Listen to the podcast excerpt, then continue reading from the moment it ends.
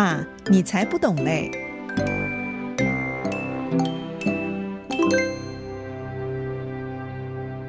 大家好，我是邵正红。今天我要跟大家分享一个话题啊，叫做“加油高手”啊。我想很多人啊，大概现在常常在跟朋友聊天或者是通讯的时候，都用一些通讯软体。那因此呢，在通讯软体聊天聊到差不多要告一段落的时候，大概都会贴个贴图，表示啊、呃，这个聊天要结束了。但是呢，我个人啊，除了看到别人贴个贴图给我，或者是我会贴个贴图回去之外，我其实很喜欢用两个字，叫做“加油”。而我自己呢，也很喜欢收到朋友们给我的“加油”两个字，所以有时候我给家人、给孩子的回应啊，也是“加油”两个字。不晓得你有没有这种感觉啊？其实“加油”这两个字就好像是一个问候的话。我自己啊，每天啊，常常有这种感觉。比方讲，开车的时候啊，每回去加油站要加油的时候，都觉得那个加油管很有意思哦。我有几次看那个工读生忙不过来，我就自己呢拿起加油枪塞进车子的油箱里，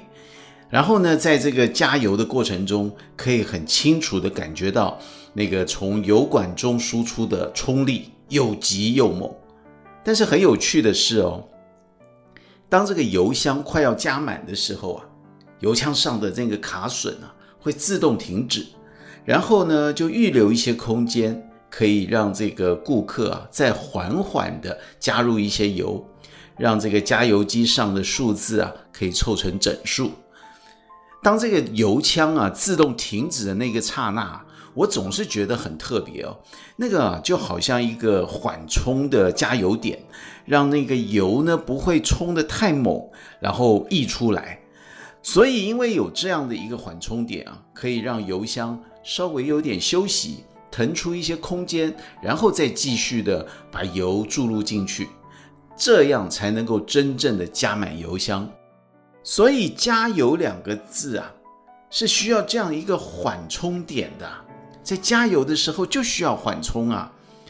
我有一回听我一个朋友讲啊，他说他报名参加了一场十五公里的马拉松赛哦，这对我来讲的确是一个遥不可及的一个比赛了哈。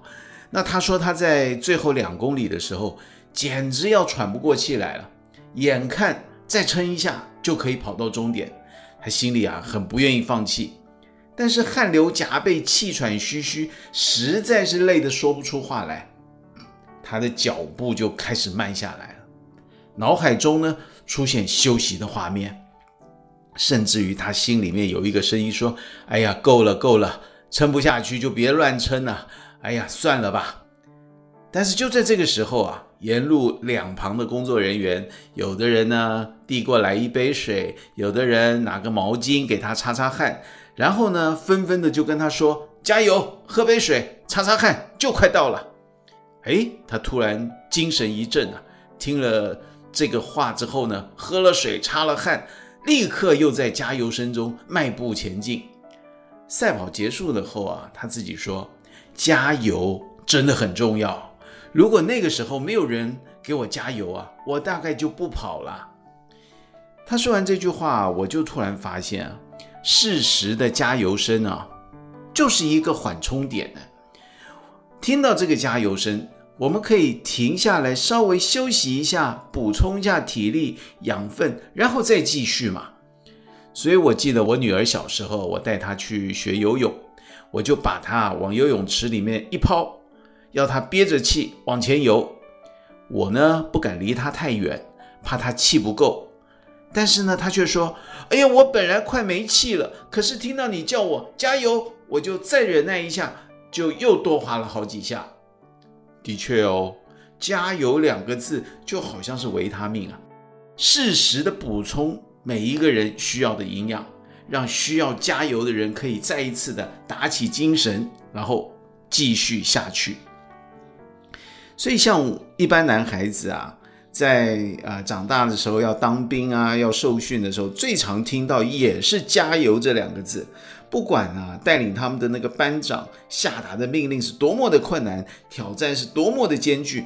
不管你是爬或者是跑，这个班长总会适时的大喊一声“加油”，哎，可以让所有受训的这些男孩子们再生信心啊，超越体能的负荷。所以加油真的很重要啊！我发现这一句最容易也最实惠的鼓励，常常是一个力量的来源。看到同学累了，你就拍拍他的肩膀说加油；看到朋友在那边抱怨，你也拍拍他的肩膀说加油。啊、甚至于有些年轻的孩子写功课写不完，然后呢，开始抱怨，然后甚至于一把眼泪一把鼻涕的时候，我倒觉得你是做他同学的，你就跟他说加油；你是做他父母的，你也跟他说声加油；你是做他的弟弟妹妹、哥哥姐姐的，也跟他说一声加油。我们彼此大家互相都来常常说加油，这是一句非常好的话，而且每一回适时的加油啊。都是实惠而有力的帮助哦，所以我们当然也应该感谢所有为我们加油的人，当然我们也应该时时做一个帮别人加油的人，彼此常常一声加油声，你原来很沮丧的心情也会提振起来。所以今天这一集节目，我们就一起来练习，从现在开始就对身边的人互相鼓励，一起对他说一声加油。